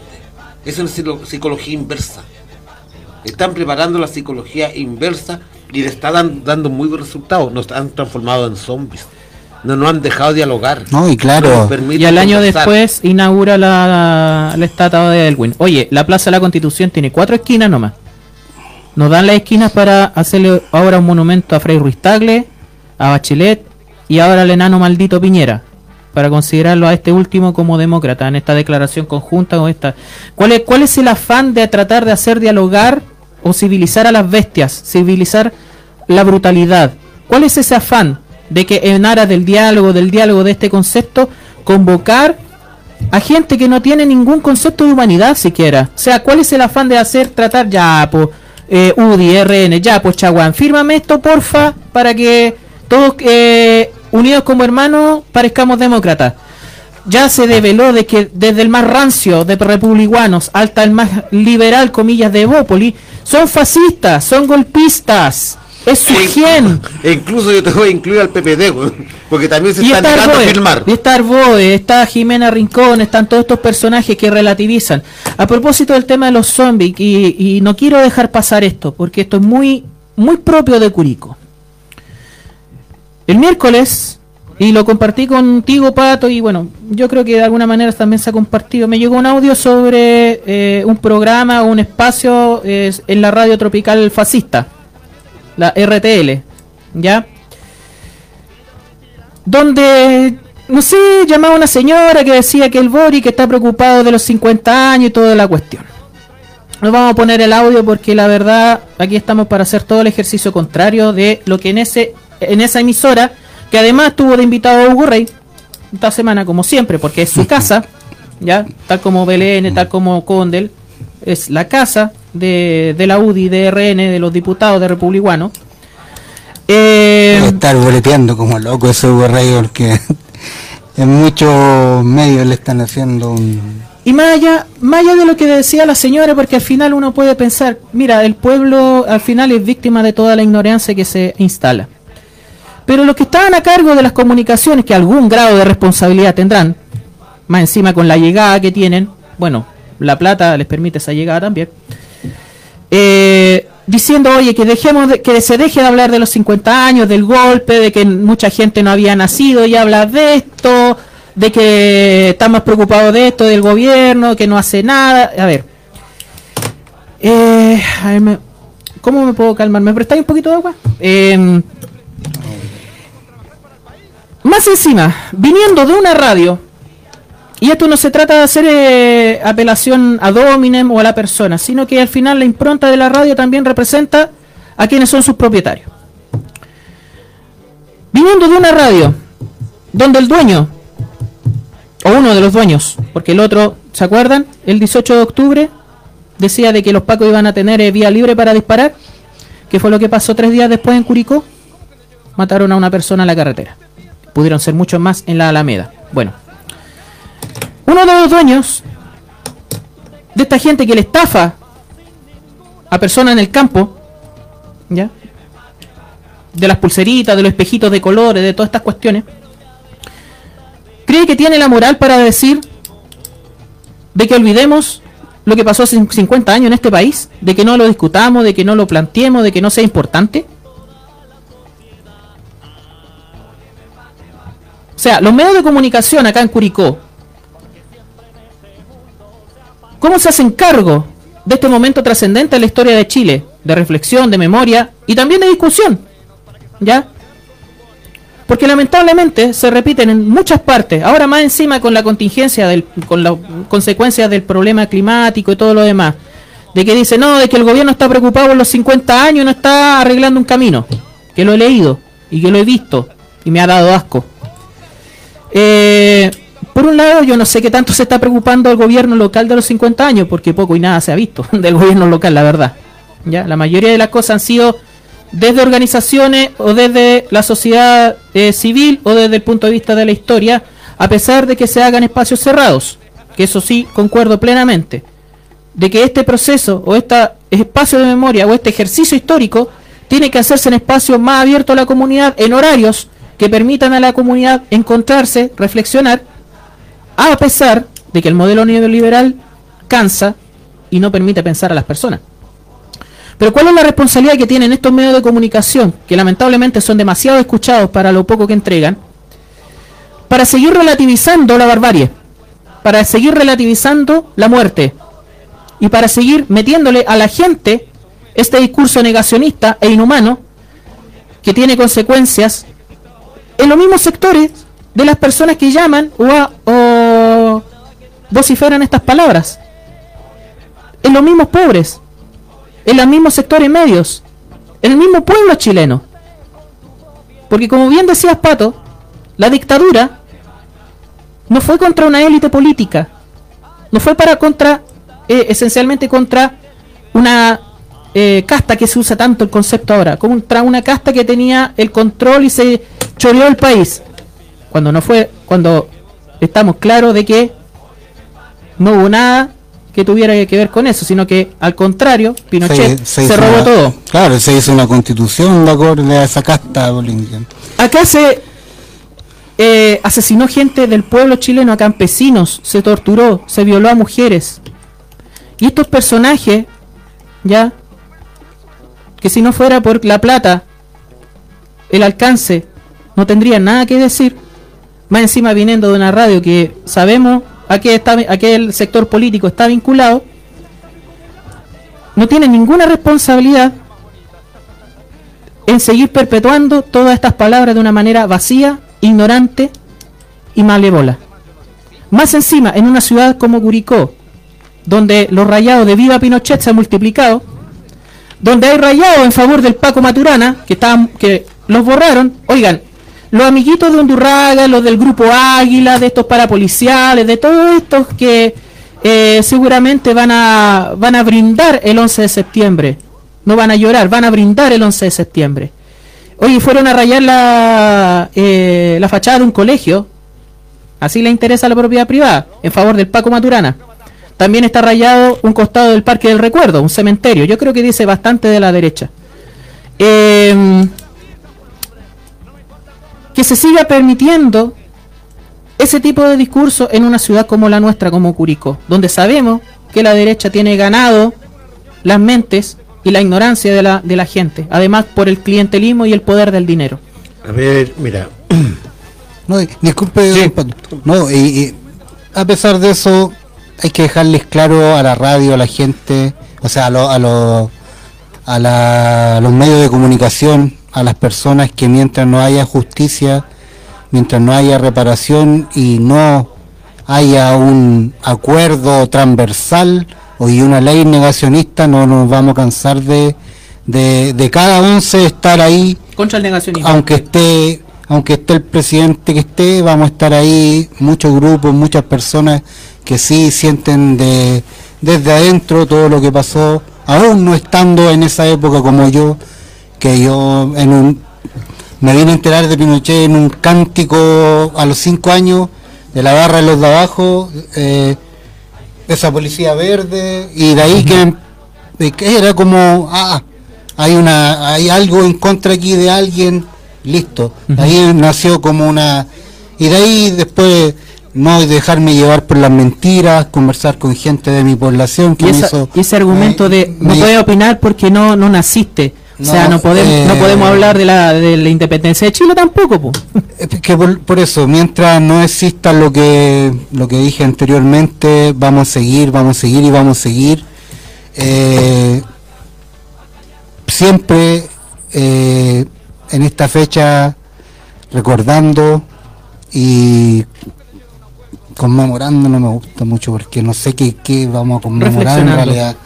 Eh, llorando nuestros caídos también porque al final, como dice Don Pato, fue mucha gente de la clase obrera, muchos niños, eh, niñas, como se ha visto estos días, eh, que tampoco estaba muy mucho en conocimiento eh, y toda la gente que sufrió este horror mientras no exista una ley de negacionismo decirle ya a los medios desde ya que vamos a estar vamos a estar y no vamos a parar hasta que el Estado se haga cargo de lo que ocurrió y los políticos se hagan cargo de lo que ocurrió más encima cuando en Curicó producto de la dictadura muchas radios cambiaron de propiedad mira, en primer lugar yo desde, desde mi lugar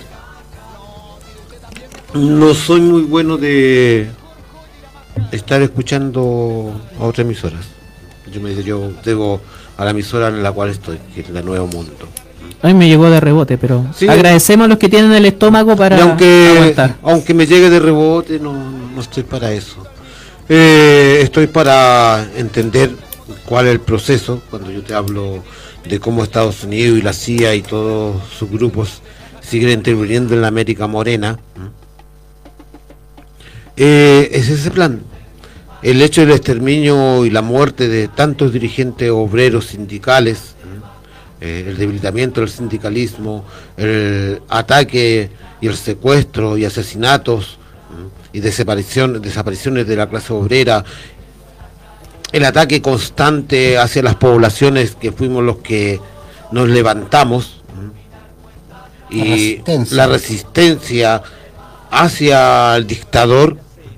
Hoy en día, hace años atrás nos mandaban militares, CNI, nos mandaban carabineros hacia las poblaciones, a hacer allanamientos, a destruir todo lo que teníamos. Se dieron cuenta que con la fuerza no fueron capaces. Entonces hoy ha- hacen la política inversa, porque no es un, es un plan muy bien creado para la América Morena, para la América de, en todo caso, de autoconvencer al obrero que no es obrero, de autoconvencer que no tienen poder, de agachar la cabeza ante los poderes fásticos, de agachar la cabeza ante el patrón, no, si no está mi patrón yo no puedo hacer nada. Es borrar la memoria de que hubieron tres años, tres años en este país, ¿por qué nos han borrado después de 50 años, tres años en este país, donde la clase obrera le demostró al poder fáctico que sin ellos este país podía avanzar, que sin ellos las fábricas trabajaban, que sin ellos la industria textil estaba avanzando, que sin ellos los campos estaban produciendo. Esa es la memoria que están dedicados a borrarnos. Y eso es lo que los poderes fácticos o estos medios mermeleros o estos pseudo periodistas tratan de incorporar a nuestra clase obrera, a no hacerlos sentirse obreros y no hacerlos sentirse que son capaces de crear, de construir un país mejor para ellos y para sus hijos. Esa misma empresa mermelera, estos medios de comunicación negacionista, el día de mañana, cuando veamos la basura de proyectos de nueva constitución que están formando, que son los mismos que apoyaban el, a, a rechazar el hermoso proyecto que se hizo, Y que ahora no dan ni no, no dan ni noticia de la- lo van a dar noticias, ¿por qué? Sí, curioso. debería estar en primera plana en vez de estar hablando, llevando al pueblo al negacionismo, estar hablando el por qué se va a abolir el derecho a la educación gratuita. Exacto. ¿Por qué al obrero quieres mantenerlo como obrero simplemente? Si no tienes dinero no vas a estudiar. ¿Por qué el rodeo te va a tener más oportunidades que tu vivienda? No, y que el derecho a los, Que el derecho al agua. los animales, que lo, vi- lo, general. lo vi el otro día del... Y algo peor todavía, de que se rechace de que el, eh, las Fuerzas Armadas tienen que mantener un apoyo, o sea, tienen que mantener un respeto irrestricto por la democracia y los derechos humanos. Claro. Eso se rechazó y Entonces- le da vía libre a las Fuerzas Armadas para ser Un golpe. ingerentes, golpistas y literalmente ser parte de cualquier incidencia para buscar la justificación de, de su actuar. O sea, una constitución aún peor de lo que ya tenemos. Sí, sí, peor, sí. Pero no, va a haber rodeo. A mí me llamó la atención, don Pato, y me gustaría saber qué haría usted, qué opina usted de lo, de, de lo que, bueno, de lo que dijo que va a hacer Boris, o sea, en mantenernos en nuestras casas eh, y no y la gente como como Semana Santa, una no sé qué especie de de lo que quiere hacer Boris, pero es, es como que estar Mira, o sea, sin el derecho a manifestarnos, sin el derecho a salir a la calle, sin el derecho... ¿Por qué? ¿Qué le asusta? le asusta lo que le asusta a la derecha y lo que le asusta a todos los medios de comunicación. Todos los medios de com- comunicación si pasa algo ganan. ¿eh? Porque venden, eh, venden esta... Tienen algo para seguir tiroteando. Le asusta este silencio que hay en el país. Este aparente zombies que hay en el país. Porque ellos tienen gente. Y la gente está ahí, tienen gente infiltrada en todos los movimientos sociales. Y saben que los movimientos sociales se está hablando. Yo digo la otra vez, mm, me sopesé con una persona y dijo, oye, pero igual se han hecho avances. Una persona que no era parte de, de- de- de- de Boris y no era parte del gobierno. Que se reconozcan esas cosas. que se vayan reconociendo esas cosas.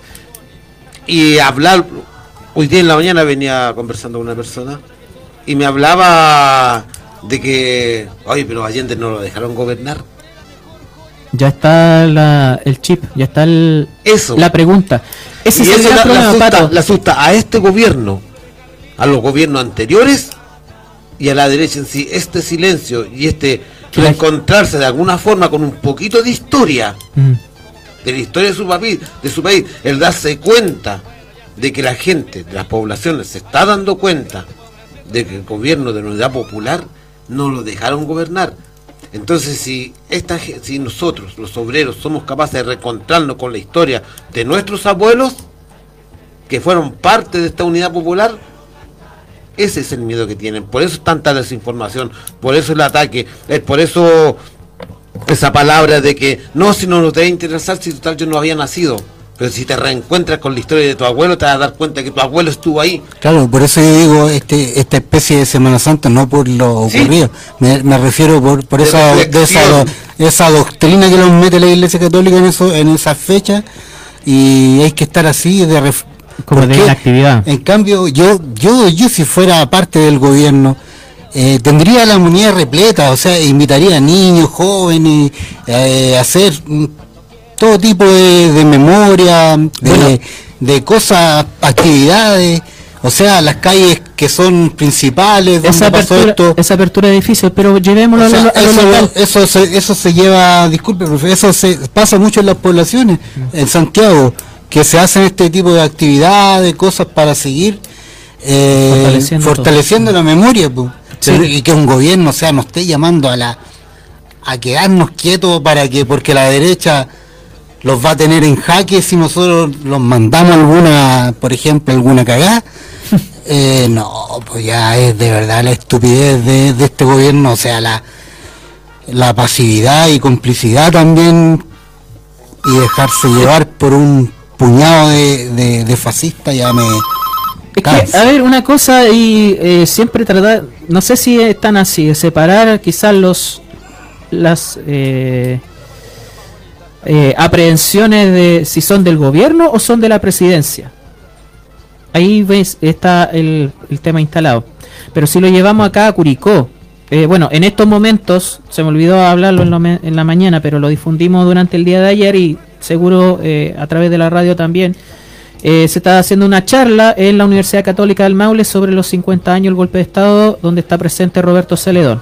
Eso está desde la 11 se desarrolló, se está desarrollando en la Universidad Católica del Maule en el, edificio Prat. Eh, sobre las actividades hoy día al aire libre eh, del mapeo colectivo no tenemos más información, no ha llegado. Pero a- ahí, disculpe, pero ahí está, ahí está el problema porque Roberto se le da un gran luchador, ya, de derechos humanos, un gran abogado, pero ¿por qué en un espacio cerrado? Cortémosla con los espacios cerrados, si la gente necesita escuchar. Es un problema de la izquierda local también, po. Es un problema de la izquierda local ¿Por que qué no en la católica del Maule, donde sabemos que no llega al poblador? Entonces, llevémoslo al anfiteatro, llevémoslo a las pulgas, Roberto Celedón, llevémoslo donde, lo- donde más gente pueda, pueda, no sé, escuchar, porque ahí va, sabemos quién va a llegar a la católica, todos ya saben lo que pasó, van a escuchar un monólogo de Celedón quizás, una- un retrato de la memoria, pero, pero ¿por qué, eh, lo que decía un pato, por qué en los mismos espacios de siempre? Bueno, el asunto de Curicó, para que me permitan eh, seguir. No teníamos sitios de memoria en Curicó. O sea, tú dices, en Santiago se hace, las propias poblaciones. Hay espacios, Valparaíso, Concepción.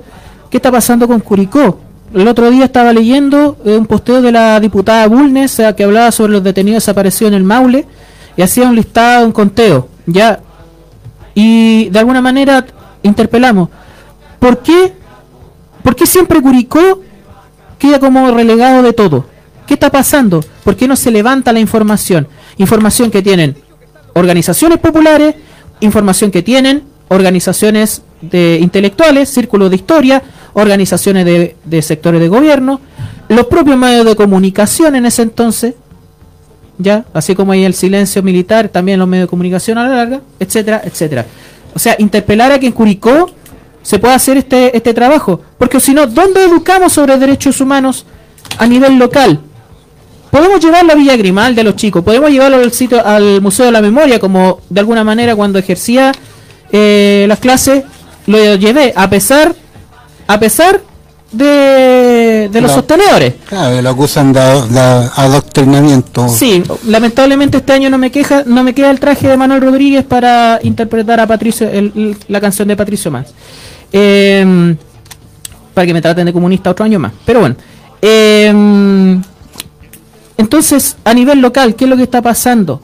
Y es hora ya de una vez por todas de que se recurra a la información que hay y se oficialice, ¿ya? Para que justamente hayan espacios de memoria a pesar de los grupos parapoliciales que existen en, en Curicó, a las resacas de Patria Libertad que todavía hay en la ciudad y que todavía operan en Curicó. Eh, al cierre, eh, hoy día tenemos la última jornada de cine a las 7 de la tarde en el espacio de la Radio Nuevo Mundo. La batalla de Chile, parte 3, el poder popular, un capítulo muy importante para retratar lo que estábamos hablando ahora. Tenemos que dar una información muy importante eh, respecto a la salud de un compañero eh, de la radio y también un compañero del Partido Comunista de Curicó también. El caso de David Ollarse, que está con un grave problema de salud, eh, ha sido operado en la última hora y está en la, en la UCI del hospital de Curicó, en el que está en San Martín, está requiriendo dadores de sangre a nombre de Juan David Ollarse Ollarse, RUT 7.029.881-3. Está en la UCI 2 del Hospital de Curicó. Se necesitan 11 dadores de sangre para eh, Juan David Ollarse, no solamente militante, sino también vecino del sector de la población Mataquito. eh, muy conocido, eh, así que por favor las personas que puedan donar sangre, que estén en condiciones, infórmense, bueno, de todas las, todos los requerimientos para ser dador de sangre, hacer una, una solicitud de hora en el hospital de Curicó, el sector de San Martín. Voy a tratar de buscar la información sobre el eh, cómo solicitar hora para, para ser dador de sangre en el hospital de Curicó. Eh, esa es la urgencia para, para el compañero David Ollarse. El teléfono es eh, 75 2 56 62 90. Repetimos, cin- 75 2 56 62 90. Eh, unidad de medicina transfusional del hospital de Curicó. Muy importante. 11 dadores de sangre eh, en ayuda del compañero David Ollarse. Eh, por cuestiones de tiempo no tenemos mucho más que decir, así que esperemos de que pueda ayudar esta información y mucha fuerza para su familia, para toda la gente que está alrededor del compañero David. Pato. Bueno, para despedirme, simple. Luchar, luchar, creer, popular. Bueno, eh, saludo a todos en esta semana que se viene igual, como dije anteriormente, dolorosa para muchas familias, para muchas personas que todavía están esperando justicia y, y seguir, como dice don Pato, vamos a seguir luchando, esté el gobierno que esté, vamos a seguir ahí aunque no les guste, aunque los digan que estamos dejando atrás cosas, aunque digan lo que digan, vamos a seguir, mientras no exista justicia en este país, vamos a seguir recordando a Salvador Allende como un gran presidente, como un gran demócrata y con el legado que nos dejó, que ya se le olvidó a muchos. Así que eso. Sobre eso también, bueno, un manifiesto del Partido Comunista que da un poco los lineamientos de, del camino a seguir eh, de la senda allendista. Lo invitamos a leer eh, y a informarse sobre aquello. Eh, vamos a estar, ante todo, del lado de la humanidad, no de la brutalidad ni la bestialidad. Una cosa son las diferencias políticas y otra cosa son las diferencias humanas. Y en eso no nos equivocamos y en eso no transamos. No nos perdemos. Así es. Cristian, nos despedimos. Eh, gracias por la sintonía. Aguante la calle. Nos vemos y oímos el próximo sábado. Los demás están abajo, unos pocos están arriba, los demás están abajo. Hay que ser bien pate vaca para no cachar el gato. Hay que ser bien pate vaca para no cachar el gato.